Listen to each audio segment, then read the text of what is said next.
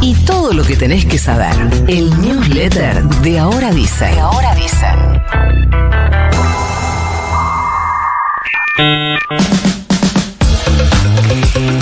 Eso que vimos en la ciudad de Buenos Aires de un viento bastante fuerte no fue nada al lado del fuerte temporal de viento y tierra en la zona de Santa Fe y Córdoba, pero no las avenidas paralelas de las provincias, que derivó en situaciones muy graves. Una fue un choque en cadena de unos 40 autos en la autopista Rosario-Córdoba.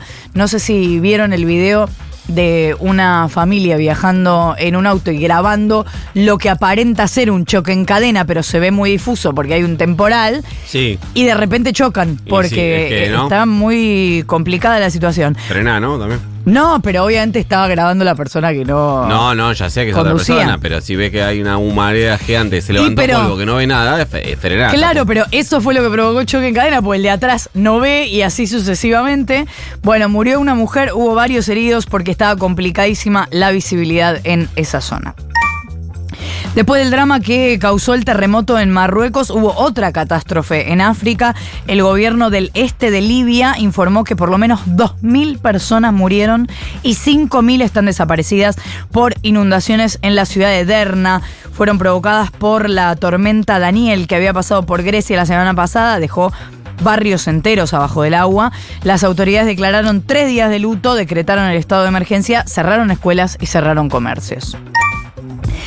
La Secretaría de Derechos Humanos y Géneros de Chaco, querellante en la causa por la desaparición y presunto femicidio de Cecilia Strisovsky, pidió que se mantenga la prisión preventiva para todos los imputados. El 3 de octubre la Cámara de Apelaciones va a hacer una audiencia para definir la situación de Fabiana González, detenida por encubrimiento, después de que ya se confirmara la preventiva de César González, esposo de Cecilia, y sus padres, los dirigentes sociales Emerenciano Sena y Marcela Cuña. Recordemos que son siete los detenidos en la causa, ellos tres en relación a la desaparición y presunto femicidio, los otros cuatro por encubrimiento.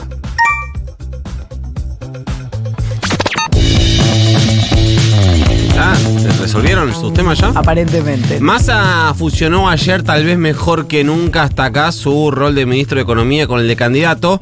Por un lado, reunió como ministro en el quinto piso del ministerio a los principales referentes del, del sindicalismo, a los que eh, previamente les había pedido que convoquen a sus trabajadores a la Plaza de Mayo para acompañar lo que sería el anuncio de la quita del impuesto a las ganancias a trabajadores y trabajadoras en relación de dependencia. Luego de cerrado el cálculo, se sentaron, hicieron pim, pim, pum, pam, pam, firmaron, salió del edificio, subió a un escenario, casi sin poder hablar, tenía la voz hecha bosta, y eh, dio el anuncio, el mínimo no imponible será el equivalente a 15 canastas básicas, 1.770.000 pesos brutos tendrás que ganar para eh, caer en ganancias. Esto fue dos días después de autoproclamarse como el presidente de los trabajadores. Esto lo hizo en Tucumán.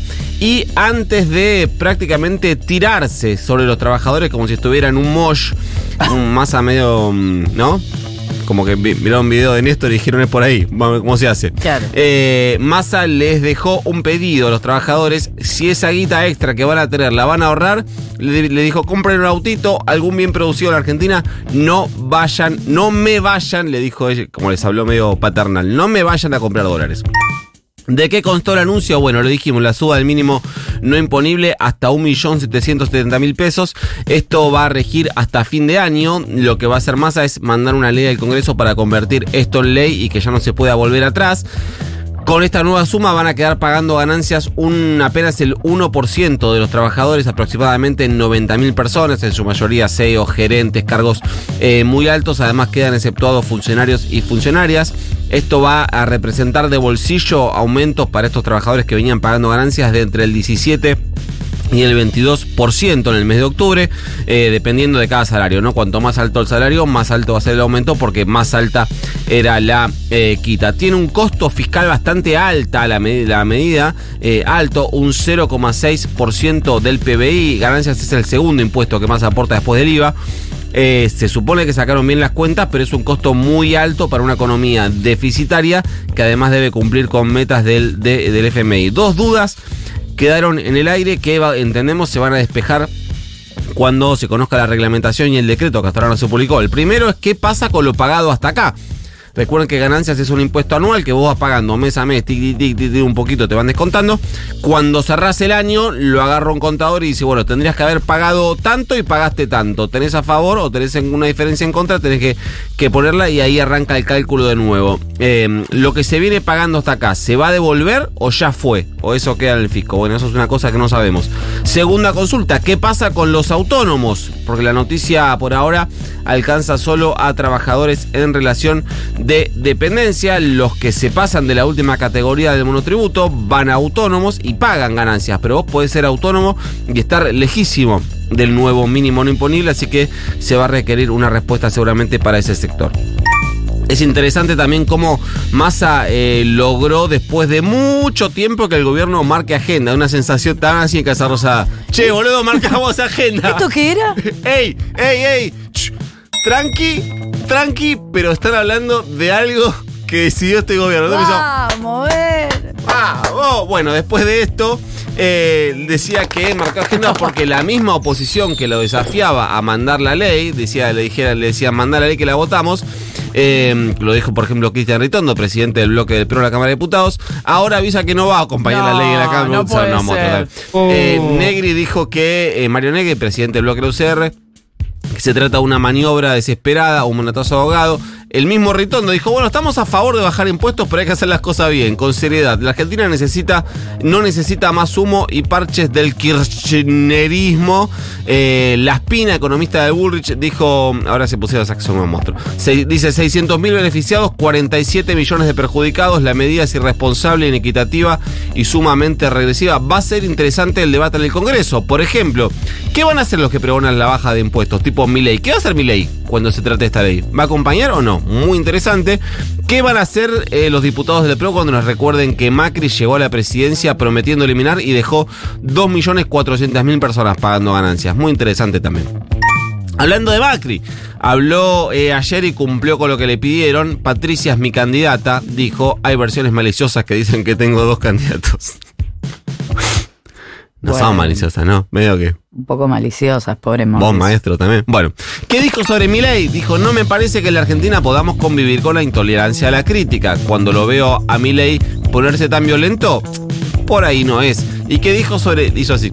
Por ahí no es. Besito. Y, sí. ¿Y qué dijo de, eh, sobre el liderazgo del PRO? Dijo, Patricia va a ser la presidenta, va a conducir y yo trabajé durante cuatro años con mi psicoanalista para poder soltarlo. Estaba en paz de que podía cederle el liderazgo de mi partido a otra persona, si es presidenta.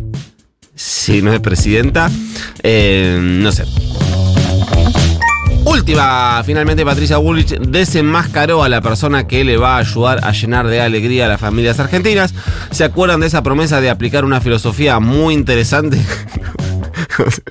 interesante no puede ser el único adjetivo que se te ocurra, bueno, no importa. En todo su gobierno para eh, atender todo lo que tenga que ver con el ser humano, es decir, todo, básicamente. Todo. Bueno, ayer anunció que quien tendrá esa tarea va a ser el filósofo Santiago Kovadlov.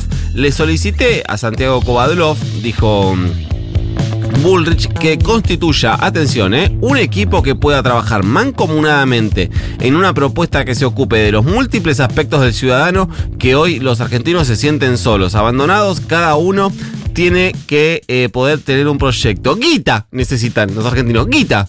Lo único que necesitan es guita. Vos le das guita y todo lo demás está bien. Sí. Listo, apertura más editorializada de mi vida. Mándanos el newsletter. Sí, mándanos el newsletter. You got mail.